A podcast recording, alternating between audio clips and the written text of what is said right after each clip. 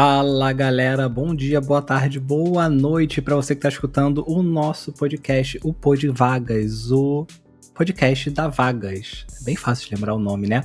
Hoje a gente está com o quadro né, Essa Vaga Tem Wagner e estamos com o nosso convidado, o Felipe Albernaz. Para você que não conhece esse quadro e ainda não ouviu o primeiro papo, a gente explica. Aqui a gente traz pessoas da comunidade, como o Felipe, que conseguiram sua tão sonhada vaga no UX, aquela coisa mística que ninguém sabe o que é, através da vagas da nossa iniciativa.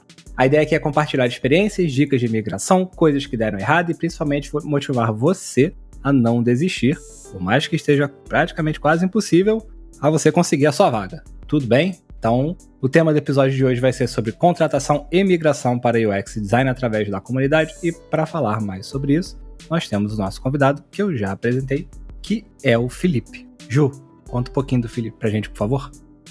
Boa. O Felipe, ele é formado em design de games. Ele tem mais de 10 anos trabalhando como designer, sendo que 3 anos são já atuando como UX designer.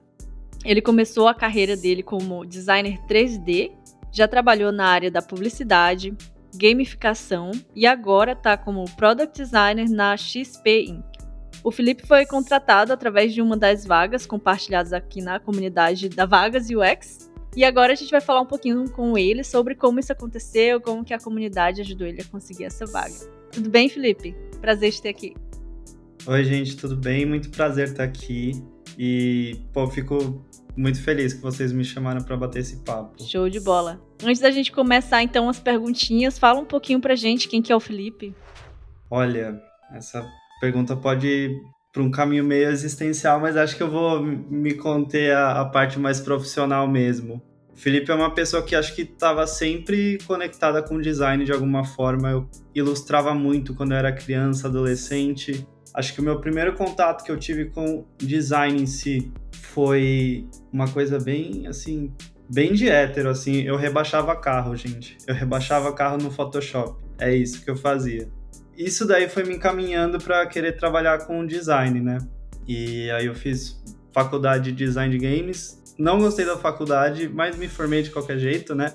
Atuei um pouco com design 3D, olhando mais para a questão de arquitetura, então trabalhava com arquitetura promocional, muito 3D assim, tanto 2D.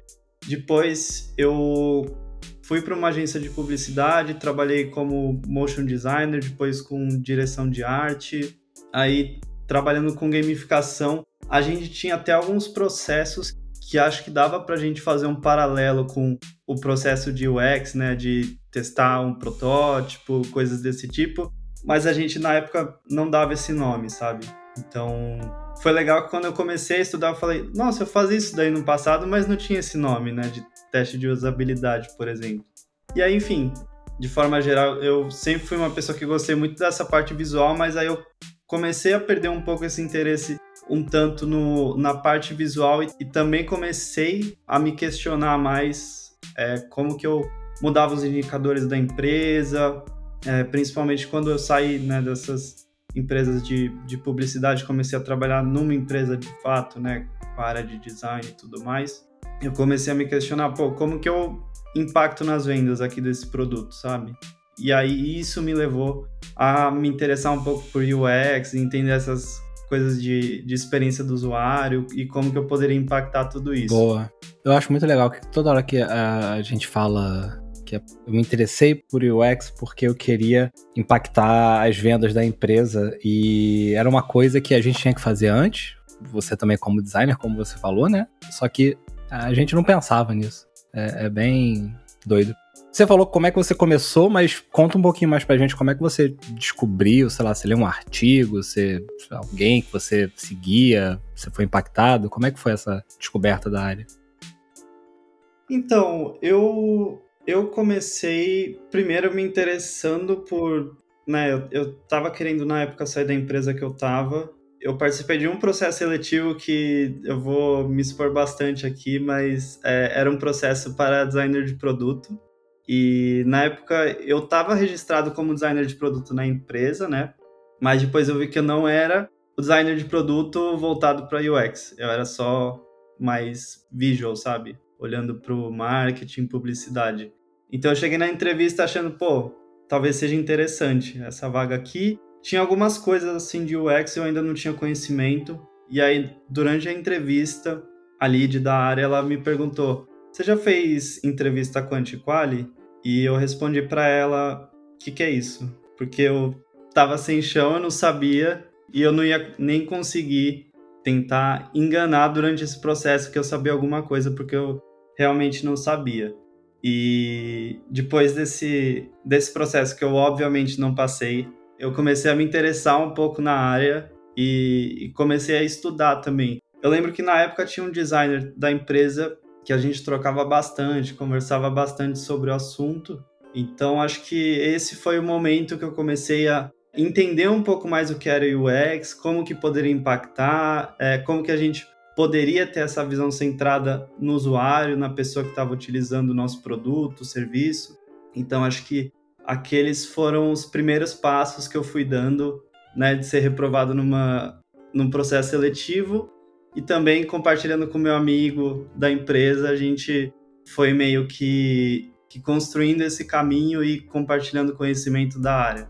Boa. Conta pra gente quais são. Você já era designer, né? Antes. Conta pra gente o que, que você trouxe, como é que você se organizou para já conciliar o que você sabia da área e como é que você começou a estudar. E aí, se você fez algum curso, você pode falar o nome do curso, não tem problema, sem pudor. Como é que você começou a trilhar o caminho? Eu acredito que assim, o que, o que dá para trazer bastante do designer é a parte visual, né? Com certeza, tudo que você aprende na faculdade e acho que trabalhando com publicidade e essas áreas que estão muito relacionadas com o que a pessoa vê de fato, elas acabam contribuindo muito para o que a gente vai trazer, né, em UX design. Então, acho que esse foi o principal ponto. Também otimização de processo, né? Às vezes no, no design a gente precisava criar algum, algumas macros no Photoshop para fazer várias ações repetidas que a gente fazia no dia a dia. Então, acho que isso, isso a gente acaba, acaba trazendo também para a área de pô, como que eu posso otimizar isso daqui. Não necessariamente a gente consegue replicar o que a gente estava fazendo no, no design mais publicitário e visual, mas a gente tenta ter sempre essa visão, né, de como que a gente pode ser mais produtivo nesse ponto aqui específico. E aí olhando um pouco para como que eu fui fui trilhando, né, esse caminho de aprendizado, foi muito na conversa com esse meu amigo que estava também é, interessado na área, estava buscando. Ele não necessariamente estava buscando a migração, mas acho que a gente estava compartilhando bastante a respeito e a gente falava muito sobre cursos. E ele falou que tinha encontrado um da Interaction Design Foundation, que é uma, uma ONG, se eu não me engano, e eles têm diversos cursos tão relacionados a UX, UI. Eu lembro que os primeiros que eu fiz foram deles. Se eu não me engano, o primeiro foi de UI e o segundo foi de UX. Então, esses foram os primeiros que eu fiz, os mais básicos que tinham, porque eles tem uma assinatura, né? É, se eu não me engano, é anual que eles têm. E aí eu, você pode fazer os cursos que você quiser. E aí eu tentei começar com esses daí, que eram os mais de iniciantes, né? Para entender um pouco mais o que, que era UX, quais são as boas práticas de UI. Então, esse daí foi começo, assim, que eu trilhei para conseguir responder aquela pergunta que eu não conseguia responder no processo seletivo, que era pesquisa quant e quali, né? Tá ótimo. A Interaction Design Foundation ela é uma escola mesmo, ela não é uma ONG, não. Ela produz alguns materiais de graça, algumas aulas ao vivo, tem muito material de estudo, mas, como você falou, também tem a parte que você tem que pagar para fazer lá os cursos mais aprofundados. Deixa eu te perguntar, como que tu e a Vaga se encontraram, assim? Como que tu conheceu a comunidade e como que tu conseguiu encontrar lá e aplicar para vaga? Nossa, boa pergunta. Eu vou, eu vou tentar lembrar. Eu acho que foi pelo LinkedIn. Na época ficava procurando as vagas pelo LinkedIn, tava seguindo algumas pessoas da área, né? E se eu não me engano, alguém compartilhou, não vou lembrar quem compartilhou, o Vagas. E aí eu lembro que na época eu, eu entrei no grupo do Telegram e aí eu ficava acompanhando por lá as vagas, né? E como é que a comunidade te ajudou a, a conseguir a tua vaga? Então, acho que eu vou até compartilhar um pouco como que foi também, né? Eu lembro de eu, de eu ter me aplicado, se eu não me engano, uns 70 processos seletivos, e desses 70 eu participei de 11, né? Que me deram algum retorno, e aí eu falei, bom, tô nesse processo. Então, nesses 11, eu, eu participei de, né, de algum deles eu avancei, outros não, mas o Vagas foi um deles, né? É, da comunidade foi um, se eu não me engano, alguém que estava na comunidade, que estava na empresa que eu trabalhei. Ela compartilhou essa, essa vaga lá na comunidade. Aí eu mandei e-mail para a vaga e eu também chamei essa pessoa no, no LinkedIn avisando, ó, oh, me candidatei, tudo mais. E depois conversando com ela, né? Depois que eu já tinha passado no, no processo, ela falou: Eu nem ia olhar o seu perfil, mas aí, como você entrou em contato comigo pelo LinkedIn, eu falei: Vou dar uma olhada. E, Nossa, olha e acabou que deu tudo certo. Dica boa. E como que foram as, as entrevistas depois disso? Como é que foi o processo seletivo e como que tu foi melhorando durante o processo seletivo? É, os processos seletivos tinham alguns que eram direto assim um teste, né, um case que você tinha que fazer eu, como eu estava trabalhando e também me candidatando para essas vagas, eu acabei que esses testes eu não fiz. Assim, se era a primeira etapa, um case, eu muitas das vezes eu desistia do processo porque eu não ia conseguir conciliar, sabe? Nesses casos eu, eu acabava deixando, mas em outros, os que tiveram entrevistas assim, eu ia tentando sempre entender o que, que eu estava fazendo, o que eu podia fazer melhor ou que eu podia, acho que ter mais brilho no olho, né, quando você tá falando da área, falando, pô, tô super animado. Acho que isso é uma coisa muito importante para pra gente passar, né, para quem tá entrevistando a gente, para quem tá recrutando, porque querendo ou não, a gente não tem muito o que falar do que a gente consegue fazer, né? Quando a gente tá nessa migração, isso acaba sendo uma coisa que a pessoa ela tem que meio que acreditar na gente e acho que nada melhor para fazer essa pessoa acreditar do que a gente mostrar esse interesse, mostrar que a gente tem essa vontade de, pô, eu consigo fazer isso, ou então eu vi isso daí, acho que é fácil de resolver. Então eu vejo que, que também é um processo da gente entender o que, que a gente tá fazendo bem na entrevista, né? Acho que, conforme eu falei, eu participei de bastante processo mas você acaba entendendo um pouco melhor como que você pode se posicionar e como que você pode também passar essa confiança de que você vai ser uma pessoa que vai ser contratada, vai performar bem, vai conseguir entregar as coisas no dia a dia, né? Todos os artefatos que você precisa. Então, eu acho que é isso, assim, é você entender como que tá o clima da, da entrevista, como que você pode se posicionar, como que você pode mostrar que, que você, mesmo não tendo essa experiência, você tem essa vontade de aprender, você tem essa vontade também de mostrar o que você consegue entregar e, e passar essa confiança para quem está te entrevistando. Legal. Nessa de você entrar, você conseguir performar bem, como é que foram esses seus primeiros meses? É, o que, que, você viu? O que, que, você achou você ia conseguir fazer, que você, ou que você ia chegar fazendo, e aí você quebrou a cara, e você falou, tipo, nossa, não era nada do que eu pensava. O é, que, que você acha que você poderia ter feito diferente depois que você entrou? Enfim, conta um pouquinho pra gente como é que foi Olha, isso. Olha, eu acho que a gente sempre pensa que, que o processo vai ser aquele que a gente aprende, né? O processo vai ser aquele é, de entender qual é o problema, depois de ideação, depois de teste. Famosa receitinha de bolo, né? Todo mundo passa, que a gente vê em tudo que, todos os cursos. Que é bom para você aprender, mas o pessoal às vezes leva aquilo ali como se fosse é, ah, é assim que vai acontecer na vida real.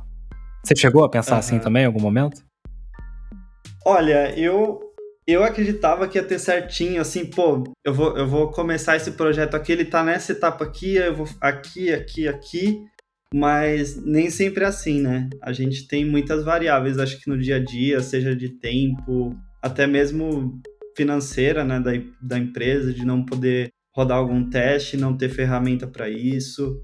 Então, acho que o que eu daria de dica nesse sentido é de você sair perguntando mesmo. Você é júnior, Tipo, você tá lá para entender a fundo o que, que é o negócio, o que, que a empresa faz, como que você pode impactar também nisso daí, né? Eu sinto que eu, eu quando entrei, eu não era essa pessoa muito questionadora, é, muito também por conta de síndrome do impostor e enfim, a gente acaba trazendo muita coisa que, pô, é uma área nova para mim, eu não tenho experiência nisso, e aí você fica meio acanhado de perguntar, mas é importante perguntar, é importante você você mostrar que você tem esse interesse, você também ir adquirindo esse conhecimento da empresa, né, de como você pode contribuir de alguma forma. E muitas vezes também a empresa ela não vai ser estruturada como essas empresas que você vê no LinkedIn falando, pô, a gente tem uma equipe de não sei quantos designers, a gente tem, enfim, vários níveis de, de carreira dentro da empresa. Então, a empresa que eu cheguei especificamente, a gente, nós éramos em dois designers, era eu e a pessoa que postou a vaga no Vagas, e era muito da gente construindo essa coisa dentro da empresa, né? Tentando também construir essa visão dentro da empresa do que do que é UX, como que a gente pode contribuir com os resultados e também passar para eles a visão de que não é só colocar um botãozinho aqui, sabe? Que isso daí às vezes acaba sendo a realidade das pessoas. Nem acho que nem toda empresa vai ter essa maturidade de entender que a pessoa de UX ela é uma pessoa que vai, pô, eu tenho que ir mais a fundo nesse problema, não é só eu colocar um botão aqui, não é só eu, enfim, mudar o copy. Acho que as empresas às vezes acabam não, não entendendo isso daí, né? O que nós somos, e elas acabam pedindo da gente muito essa questão de, pô, entrega o visual, faz aí, e não também, às vezes, nem entendendo o que, que elas querem gerar de resultado com aquilo, né? Show de bola. E como que, entrando aqui numa parte um pouco mais mental, digamos assim, como é que foi lidar com a saúde mental nesse período de conseguir uma vaga? Ótima pergunta, acho que isso é muito importante durante esse processo né, de imigração, de estar tá tentando mudar de área. Eu, infelizmente, eu não conseguia fazer, por exemplo, terapia, me ajudar um pouco com essa questão da ansiedade. Então, naquela época, o que eu conseguia fazer era meditar um pouco. Então, às vezes, antes da entrevista, eu fazia um pouco de meditação para tentar ajudar um pouco nessa ansiedade, me acalmar um pouco. E aí conseguir fazer pergunta relevante, sabe, para a empresa, não chegar lá e só falar, pô, eu achei essa vaga legal, acho que eu sou a pessoa certa para vaga, e conseguir um pouco mais além disso, porque às vezes a gente acaba se fechando, né? A gente entra um pouco no modo muito reativo quando a gente fica ansioso. Então, acho que esse ponto aí é, é, é bem legal, assim, dar uma parada para respirar pensar que, pô, obviamente, cada pessoa tem enfrenta os seus problemas de uma forma diferente, tem assim, acho que problemas no dia a dia que são específicos de cada pessoa, cada realidade é uma realidade, mas acho que é tentar levar com leveza todo esse processo, né? É muito difícil, para mim foi muito difícil. Acho que no no final quando eu fui contratado, que fizeram a proposta para mim, eu só queria dormir, porque é um processo que desgasta muito, é um processo que você acaba ficando muito cansado também, né? Durante essas várias entrevistas. Então, acho que é pegar leve com você. Você vai errar, você provavelmente está entrando na empresa para ser júnior, então você errando na entrevista, você entende também depois o que você errou, pede sempre feedback da empresa depois, mesmo que você fique no vácuo, não tem problema. Eu fiquei várias vezes no vácuo, acho que todo mundo já ficou no vácuo de algum processo seletivo que participou, enviou case e ficou no vácuo, pedindo feedback de, pô, quando vocês retornam com o processo seletivo.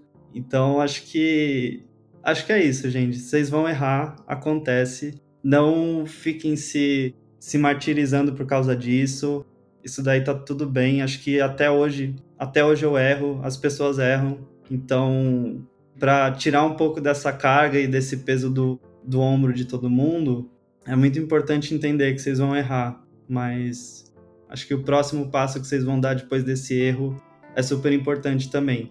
De vocês entenderem onde vocês erraram e como que vocês podem sempre evoluir um pouquinho, seja em um processo seletivo, seja em um processo mesmo depois quando vocês estiverem atuando na área. Então, isso daí faz, faz super parte.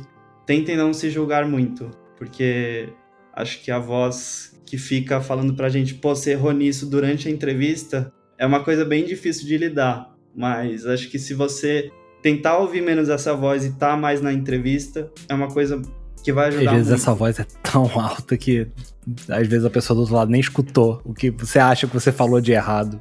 Exatamente. Só, só você tá ali achando que você tem problema com tudo e quando acabar foi tipo algo que você não tem o menor controle sobre. Né, às vezes não é nem sobre você, é tipo, só é outra, sobre outras pessoas que estavam ali ou tipo tiveram um portfólio melhor, alguma coisa assim.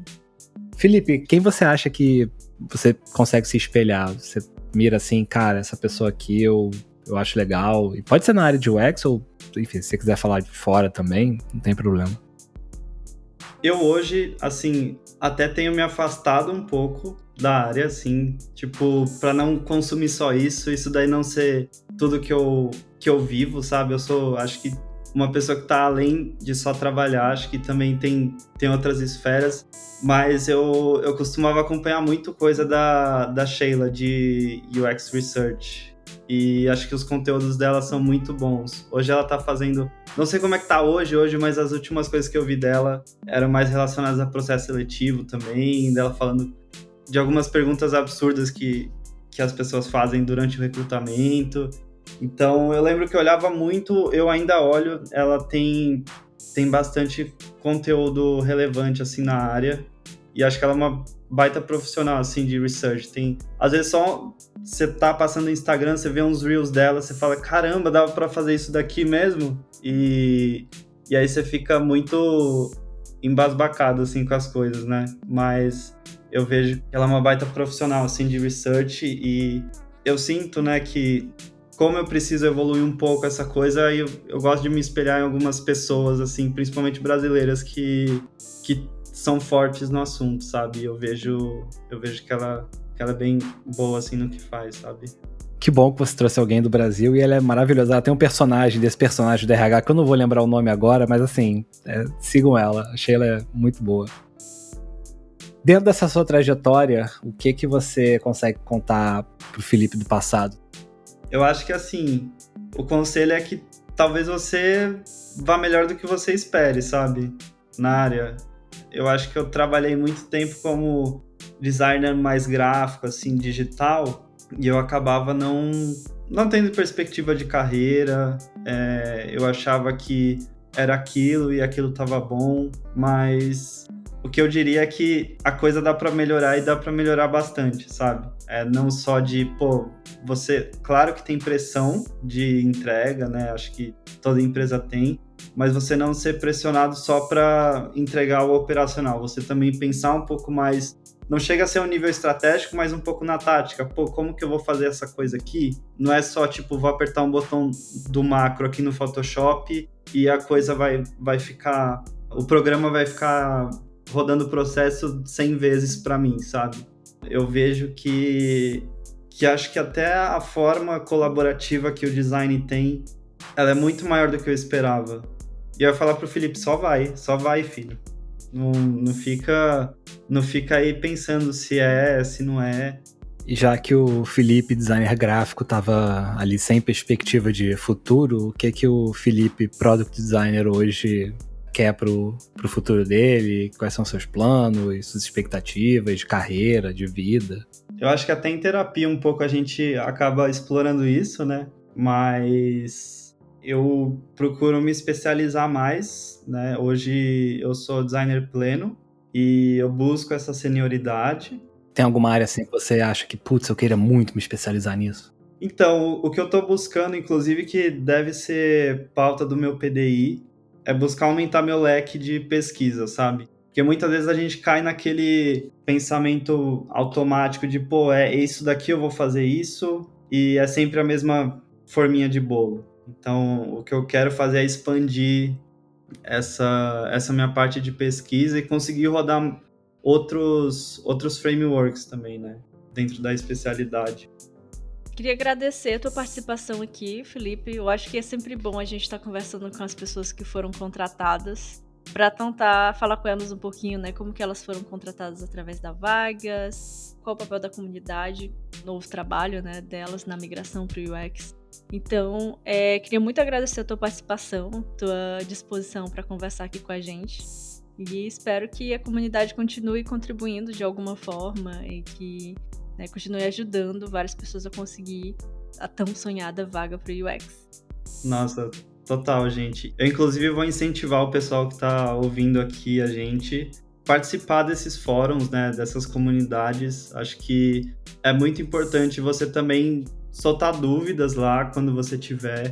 Eu, às vezes, respondo algumas que eu recebo, né? Tento também trazer para os grupos, mas acho que é muito importante para você também ir aprendendo. E acho que esse aprendizado coletivo acaba sendo vantajoso para todo mundo, porque a gente eleva o nível de quem está entrando também, né? Para além disso, queria agradecer também vocês pelo convite. Eu acho que foi, foi um papo bem legal. Amei a, a questão da saúde mental, acho que é muito importante e muito relevante durante esse, esse processo de migração. Show de bola.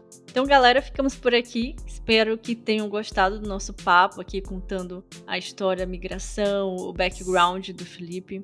Muito obrigada por nos ouvir e dar força para mais um canal de conteúdo aqui da comunidade Vagas UX. Aproveita e confere o episódio anterior, que também foi com uma contratada através da, das vagas da comunidade, que foi a Gabriela Nogueira. Dá, uma, dá o play lá no episódio anterior. Queria agradecer também os créditos de produção. Um obrigado para toda a equipe que está fazendo o podcast da comunidade acontecer. A Bruna Fernanda, o André Hiro, a Natália Feitosa, o Bruno César e o Victor. E o Fê que já está aqui, você já conhece que ele está aqui, seu nosso host. Valeu, pessoal. Obrigadão. Valeu. Valeu.